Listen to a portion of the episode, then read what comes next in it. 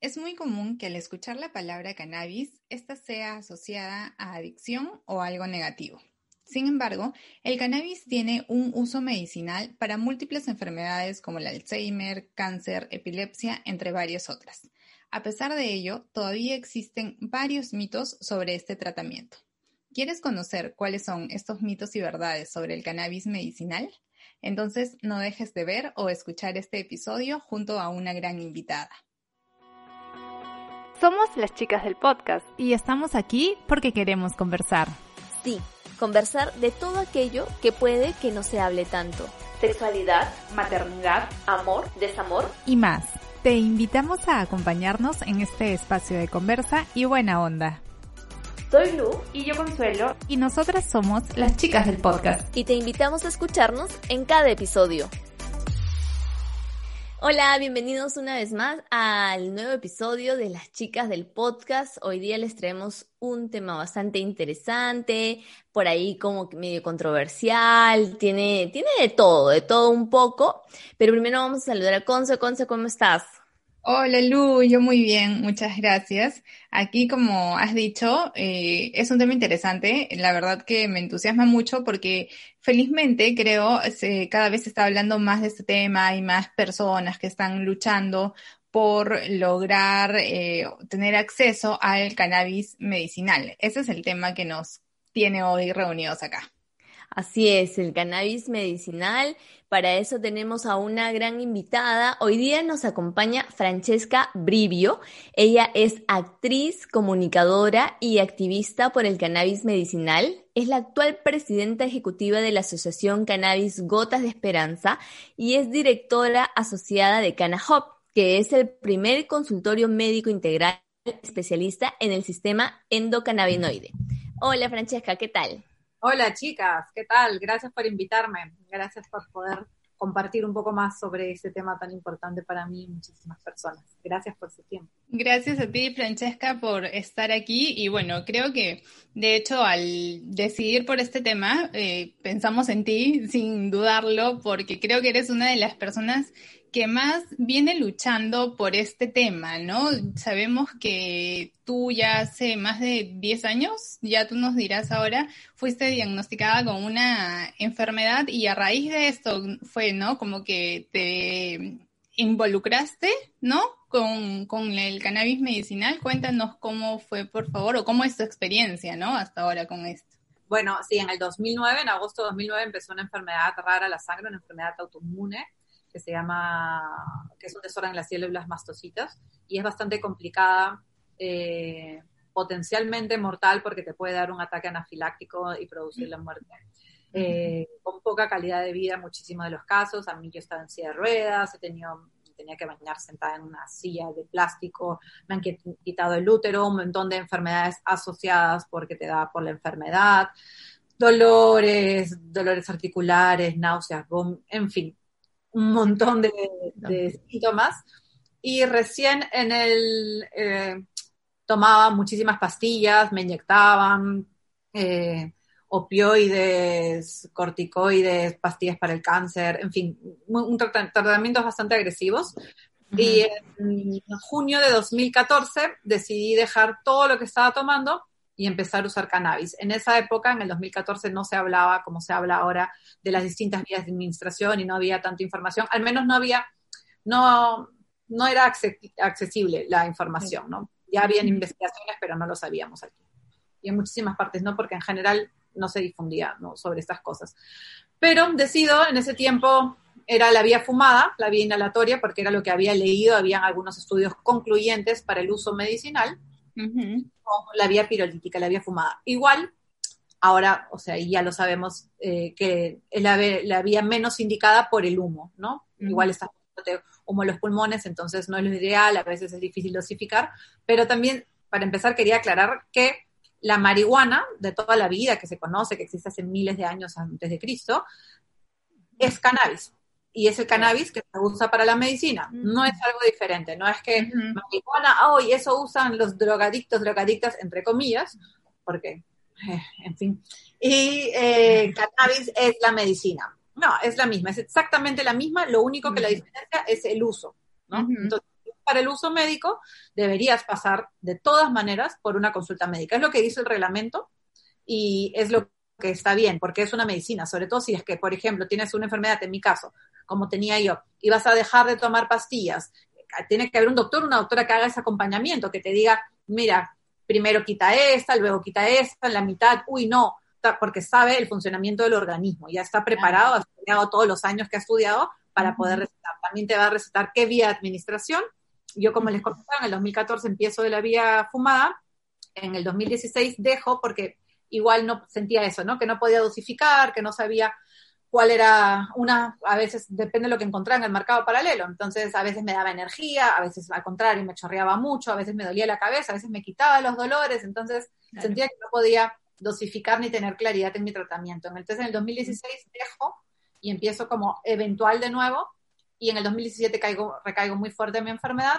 Y bueno, ya que cannabis había sido lo que mejor me había funcionado dentro de todas las cosas que había tomado, eh, volví a usar eh, ya habitualmente de nuevo todos los días, pero ya usaba la vía vaporizada, que es, por ejemplo, eso es un dispositivo de uso médico también, lo puedes usar para lo que también tiene estudios para uso médico, y se pone la cannabis dentro, eh, tiene como un hornito, digamos, que lo calienta, y el vapor, y luego inhalas por la boca el vapor. Entonces, eso, pero vaporiza las flores, los moños, los claro. de marihuana, cannabis lo vaporizas. Esa es una vía de administración médica muy recomendable. Al minuto y medio ya sientes alivio del malestar que estabas teniendo. padeciendo. Dura menos, debe durar como unas dos horas. También uso la vía sublingual, los aceites, y uso la vía tópica cuando es necesario. Entonces, completé todo mi, mi, tratamiento a base de cannabis y ya no uso las otras medicinas. Obviamente, si tengo una urgencia o si me pasa algo, no, no, es, no soy las personas que digo, no, no voy a tomar ni una pastilla nunca, no, claro. si no hay ningún problema. Pero eh, ese cannabis ahora lo uso así. No digo que sea la panacea ni que todas las personas les va a servir por igual, pero ese ha sido mi caso y lo que yo defiendo, y por eso creo Cannabis Gotas de Esperanza, es el derecho a intentar, ¿no? Y el uso informado. Los pacientes podamos decidir con qué medicina tratarnos. Me todo Correcto. Sí, justo está súper interesante, Francesca, que, nos hayas contado esta experiencia y, me quedaba la duda de, por ejemplo, o sea, tú dices ya a ti, claro, todos los cuerpos son distintos, a ti te funcionó, te, te está haciendo bastante bien y todo lo demás, pero ¿cómo, ¿cómo saber si a una persona le puede funcionar o no? ¿Hay que pasar un examen? ¿Cómo es? Qué bien que lo preguntas, Lu. Eh, tienes que ir a una consulta médica. Por eso decía, el doctor uno, doctor o doctora que ha estado entrenada en el uso de cannabinoides, de la medicina canábica, eh, según eh, la historia clínica que tenga, según algunos exámenes que de repente te pueda pedir, según, va a evaluar tu caso y se va a dar cuenta si es que eres candidata a utilizar cannabis como medicina. Eh, pero la cannabis suele funcionar y funciona, tiene un espectro muy grande, funciona para muchas dolencias, no para algo mágico religioso, sí tiene algo de místico por ser una planta, siempre hay una conexión más bonita, ¿no? Pero funciona no por eso, funciona porque todas las personas, todas las mamíferas, mamíferos, todas, eh, claro, personas y mamíferos y hasta algunos invertebrados, tienen sistema endocannabinoide. Tenemos un sistema que tenemos receptores de cannabinoides. Endocannabinoides son los que segregamos naturalmente en nuestro cuerpo y también hay los cannabinoides exógenos, o sea, los que están afuera los fitocannabinoides, las plantas, tienen cannabinoides, la cannabis es lo que está llena de cannabinoides, entonces tiene más de 400 compuestos, tiene 100 cannabinoides, entonces esos, más de 100, funcionan dentro de nosotros, es como la, llave y una cerradura, ¿no? Eh, perfectamente. Y, pero tenemos muy poquito, casi nada, en tallo cerebral, que es donde se regula la respiración y los latidos. Ahí no tenemos esos receptores. Entonces, o sea, tenemos un mínimo. Entonces, es por eso que no hay muerte directa por uso de cannabis, porque no llega a esa parte como si, por ejemplo, los opioides, ¿no? Que sí, hay receptores de opioides en el tallo cerebral. Entonces, es una medicina bastante segura, pero no porque sea bastante segura significa que no debes ir un doctor o una doctora. Porque si tú quieres tener, no porque sea peligroso en el sentido que les diga, como les acabo de decir, no hay sobredosis eh, letal, no se conoce que alguien haya pasado por eso con los estudios que se ha hecho y tal. Pero puede que no tengas el efecto terapéutico deseado. De repente, pues tú tienes mucho dolor y te recetan eh, solo uno de los cannabinoides, ¿no? Que está bastante de moda, como decir, ah, usa CBD. CBD es uno de los, como les digo, más de los 100 cannabinoides. Hay THC, CBD, CBN, CBG y así más de 100. Entonces un montón de gente ahora dice, ah, pero compre el CBD, el CBD, un poco más, no sé, para cualquier cosa ponte CBD. Y no es así, es pero no significa que es el único. Eh, y generalmente para el dolor se empieza, por ejemplo, con algo que tenga THC en 1.1 o un poco más alto en THC, que el THC, la gente a veces piensa, ah, no, el THC es la droga y el CBD es la medicina. Este es un mito. La medicina es la planta. Y la planta, como digo, con todos sus cannabinoides. Ya verá el doctor o la doctora que te dirá, según tu dolencia y ciertas características, experiencias y bla, bla, bla, si empieza con qué predominancia de cuál de los cannabinoides, si partes iguales, puede empezar con una y después cambiar a la otra, ya será, por eso les digo, el doctor, la doctora de repente te dice, mira, vaporiza, a ti te va a ir muy bien si vaporizas, a la otra le puedes decir los aceites, le puedes decir todo, le puedes decir óvulos, porque también se hacen óvulos. En fin, hay un montón de, maneras de utilizar la cannabis, pero es el doctor o la doctora, como les digo, le dirá, porque de repente eso, alguien compra, pucha, esa cannabis no sirve para nada porque no ha tomado ni la dosis, tampoco sabe la dosis, qué concentración. Hay muchas variables. Entonces, cuando a mí me dicen, ah, no, a mí no me funcionó, y lo ya, ¿ya qué doctor o doctora fuiste? No, no, no fui. Ya. claro. y digo, bueno, ya ahí ya hay como un peldaño como para abajo de que no va a funcionar. ¿Y cuál compraste? No sé, no. Ya es como, ¿qué dosis? ¿Qué concentración? Y no tienen idea. Entonces, no, hay que hay que ser cuidadosas con eso, ¿no? Y por ejemplo, y porque también a veces no es que te, hay una muerte directa, pero si tienes un problema en el corazón, de repente te puede dar taquicardia. Entonces, no te va a matar, pero un doctor o doctora te va a tranquilizar y te va a decir, ah, ya no, entonces ahora baja la dosis o toma esto. Claro, claro. Como cualquier otro medicamento, ¿no? Debe tener sus contraindicaciones, porque es un tratamiento médico, justamente. Exactamente, por eso yo insisto bastante en eso, eh, en, que, en que pacientes pasemos. Antes no había, entonces yo entiendo que antes no supieras dónde ir. Bueno, yo cuando empecé a tomar no, no tenía un doctor, una doctora.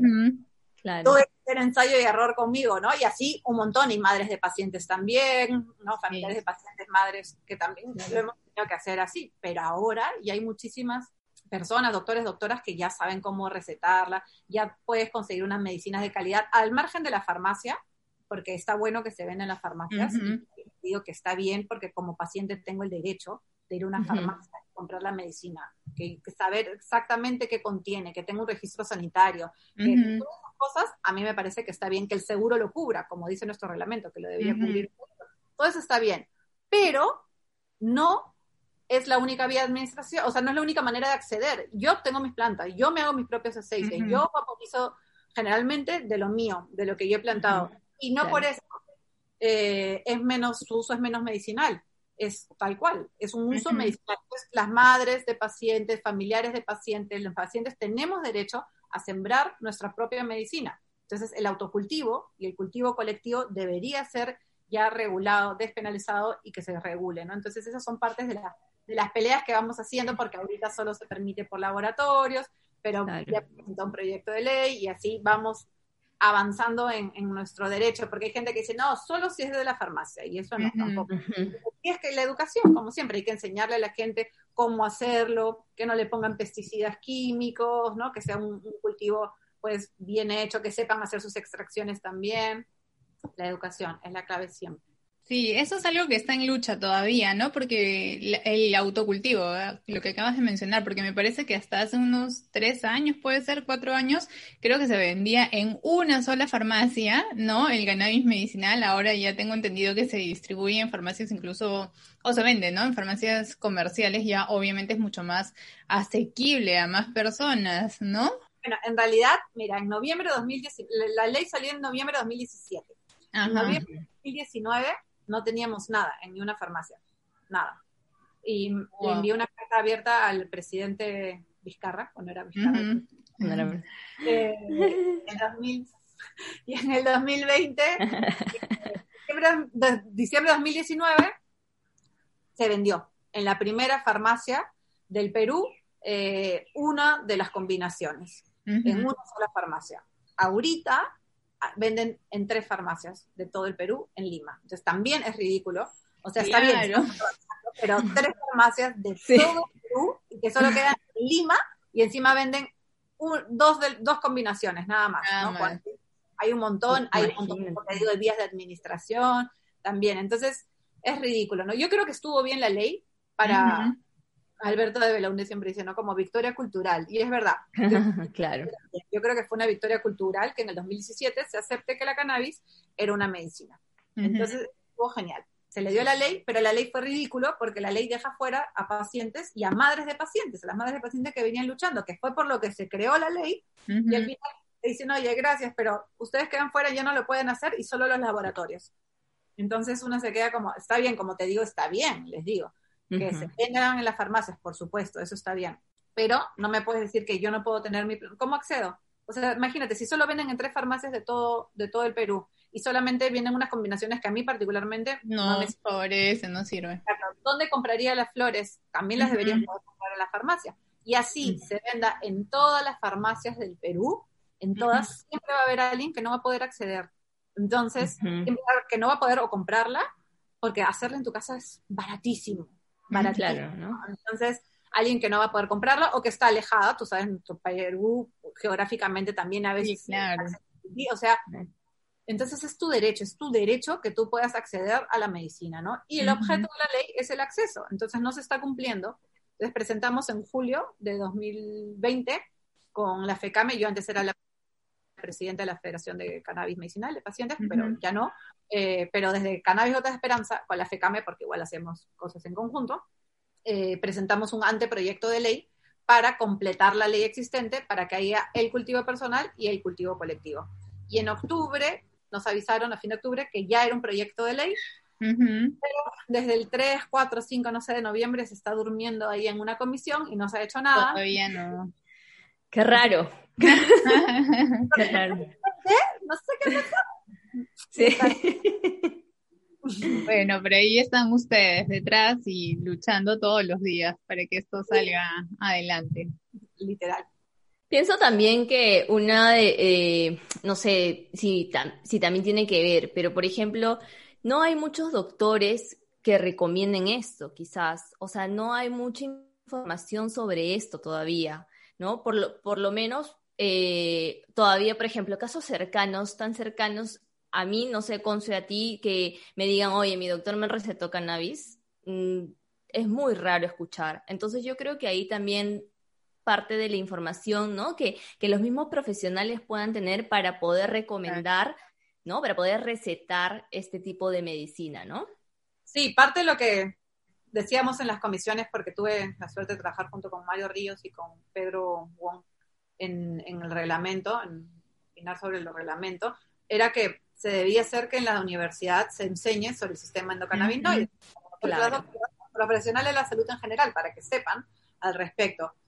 La Cayetano Heredia ya está haciendo cursos sobre eso. La San Martín, ahorita la próxima semana, el Colegio de Neurología junto con la Asociación Peruana de, Cannabis Medicinal, que Max Alzamora, que es mi socio en Cana Hope, presidente de la asociación, han hecho un curso con neurólogos, con la Sociedad de Neurólogos, y se está avanzando. Como dicen, por supuesto, no es que vayas a cualquier doctor y te dice, ah, ya, ah, sí, mira, podría ser cannabis, no. Lo que sí está viendo y nos alegra es que mm, doctores, doctoras están refiriendo, o sea, le dicen, mira, ¿por qué no vas a Canahope? Que ah, ahí no se animan, muchos, no la mayoría no se anima a recetarlo, pero ya están dando el paso a que sí es una opción y decirle, mira, vayan donde estas personas que sí. lo que yo anhelo es que en un futuro cualquier doctor o doctora lo tenga a la mano una herramienta terapéutica como son otras. Es más, parte de mi lucha es porque sea una medicina de primera línea, no de última, ¿no? Porque no te funciona, ya pasas a cosas más agresivas que... Y es, o sea, no está mal decirlo, es agresivo. Yo, de la cantidad de cosas que me inyectaban y tal, a mí me dio necrosis en la cabeza del fémur. Eh, todos los tejidos de la cabeza del fémur, me iban a tener que hacer supuestamente un reemplazo, iba a tener una prótesis, felizmente, no sé, cuando se regeneró, pero entonces Juana o la Sábal, que ella es que está en la FECAME también, tiene epilepsia, y las pastillas que tomaba le hicieron daño en los riñones, ¿no? Y, así conozco otro caso, un niñito, antibióticos, perdió el oído, no solo agresivos. Exactamente, y nadie le importa las letras chiquitas que hay en los medicamentos. Lee las letras chiquitas de cualquiera de estas cajitas de medicina que tenemos en la casa y te mueres. O sea, bueno, literal, a veces te mueres. ¿no? Sí, sí, para una cosa, pero, mal para Exacto, y, insisto, yo no me estoy, insisto, yo no me estoy yendo a que no hay que usar esas medicinas, no, lo que te estoy diciendo es que hay otras opciones y que no tienes por qué juzgarlo entonces tan duramente. También entiendo porque viene obviamente de toda una historia de prohibición, ¿no? Tenemos más de 60 años con la cannabis en una lista de prohibidos que en diciembre de 2020 las Naciones Unidas la saca y reconoce su uso terapéutico, ¿no? Pero nunca debió estar, nunca hicieron estudios que determinaran que la cannabis era lo peligrosa que nos dijeron y nos asustaron. Tuvo que ver con intereses económicos, clasistas y demás, ¿no? Si la independencia de Estados Unidos está firmada en papel de cáñamo. Eh, las carabelas de, Colón se hacían con cáñamo. No nos gusta Colón, pero nos gustan sus carabelas.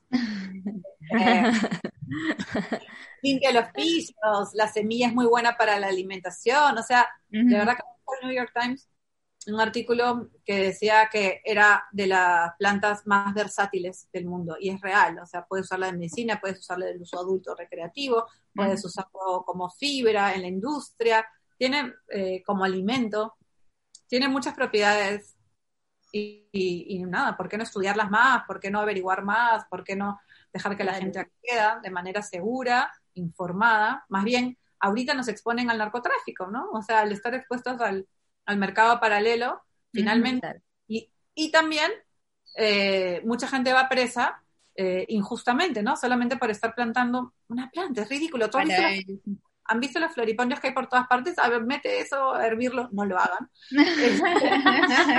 es potentísima y está fuera de los colegios y en los parques y tal, y nadie dice nada.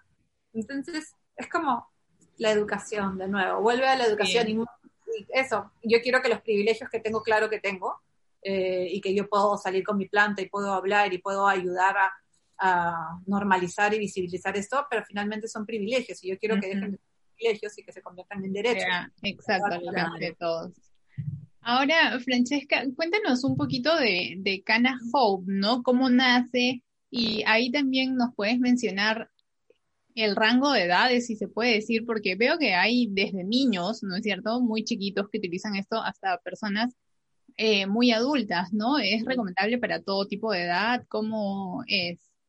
Canahope es el consultorio, ya, yo tengo Cannabis Gotas de Esperanza, que es la asociación que creé, empecé en el 2017 y la formalicé en febrero de 2018, eh, legalmente y tal, ¿no? Pero desde 2017 me, me propuse como hablar de esto abiertamente, que las personas no se sintieran lo desamparada que me sentía yo, que pudieran encontrar información informada, que pudieran saber cómo conseguir medicina de calidad, en fin, todo eso, y hacer incidencia política, que para mí era como vital, porque eso desde lo privado se puede hacer mucho, pero nunca se va a poder reemplazar una política de Estado. Entonces me interesaba crear políticas de Estado que beneficiaran a la mayor cantidad de peruanas y peruanos. Y como soy paciente, todo el rato estoy pensando como, ay, necesitamos esto, ay, necesitamos lo otro, debería, debería, haber esto. Entonces, un montón de gente todos los días me escribe, todos, eh, incluidos domingos, todos. de consulta.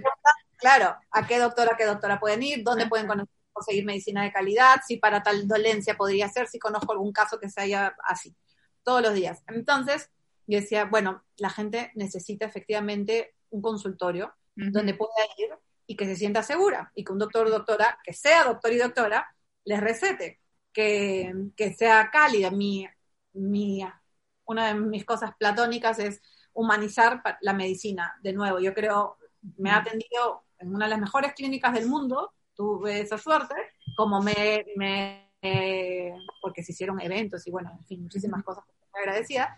Y también me, en hospitales públicos. Entonces, de todos lados me doy cuenta que faltaba humanidad, ¿no? Era mm. así dolorosísimo, la frialdad, por supuesto hay excepciones, pero en general como sistema me parece que es un sistema que está roto.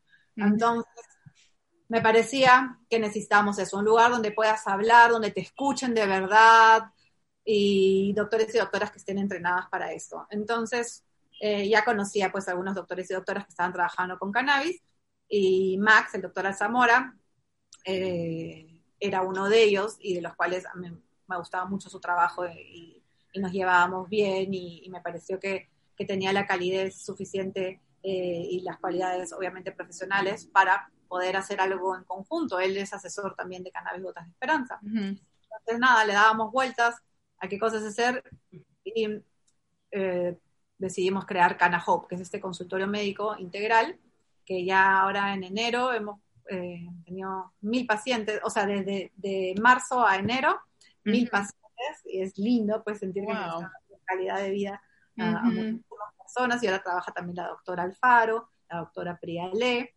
y el doctor Juan Locke. También tenemos un psicólogo, un nutricionista, y está Tania, que les contesta los mensajes lo más amorosa del mundo.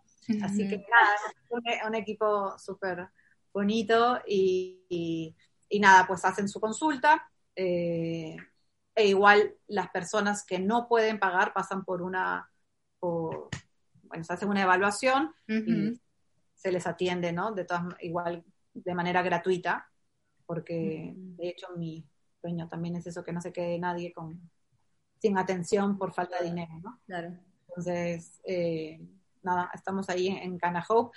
respondiendo a tu pregunta de la edad, mira, hay un, siempre le digo que es el hijado de Cannabis Gota de Esperanza, Renatito, vive en Lunaguaná, tenía meses, necesito, cuando necesitó porque convulsionaba y tenía otros problemas. Eh, y nada, eh, él, por ejemplo, era meses y también tenemos una paciente que me ha escrito el otro día de 94 años que está usando cannabis y está contenta. Eh, sí, en realidad puede ser desde que tiene necesitas de recién nacido. De recién nacido. Qué chévere. Sí. Claro, son bonitas experiencias, ¿no? Son bonitos testimonios. Lo que mencionaste también, eh, ¿no? Que el cannabis y sus usos, ¿no? Estaba ahí pensando de repente que en algún futuro, ojalá, no sé, se pueda utilizar como, no sé, un perejil, ¿no? O como algo, o sea... Ah, se usa para cocinar las hojas, no la hierba, no el cogollo, no, no las flores. Ajá. Eso no, sino la, las, las, las hojitas. Ajá. Ay, las hojitas, ay, buenas. Las hojas, hojas, esas se usan en jugos. Hay una bióloga, Luisa Fernanda, eh, médica, está en redes, colombiana, eh, y que ella ha hecho unos estudios en personas, ¿no? por según experiencia, pero y evaluándolo después eh, como antiinflamatorio, como también lo usan como antidepresivo mezclado con el mango, las hojas, y no tiene ningún efecto psicotrópico. ¿no? Buenazo, buenazo. Las semillas también son súper, súper nutricionales. Ah, mira, cosas que, que hay, sí, eso sí no, no sabía, ¿no? Pensé que era solo la, la, planta como, como tal, en el aceite y esas cosas, pero genial que se den a conocer todos estos otros usos, ¿no?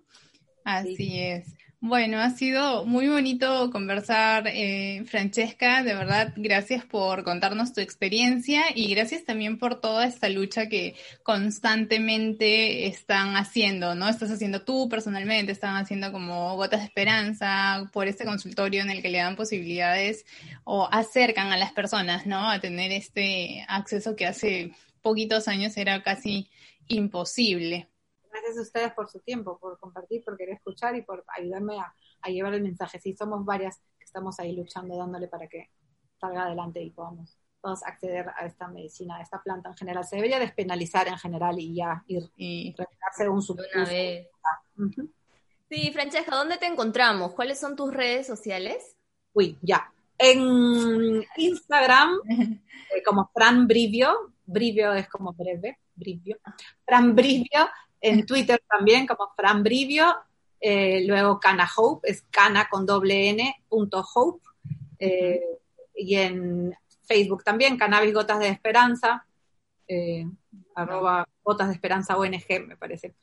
Y Cana Hope también está en, en Facebook, y mi página de Facebook también es Francesca, ahí sí, Francesca sin H, como Francesca, Brivio. ok. Muchas redes. No te preocupes, acá las vamos a, poner para que puedan leerlas y bueno, ahí también vamos a etiquetarlas para que puedan tener el acceso directo. Así que ya saben todos, bueno, siempre hay que informarnos ahora que hay un consultorio o hay médicos ya que están recetando esto, siempre hay que acudir a ellos, no hay que automedicarnos, como se dice siempre con cualquier otro medicamento.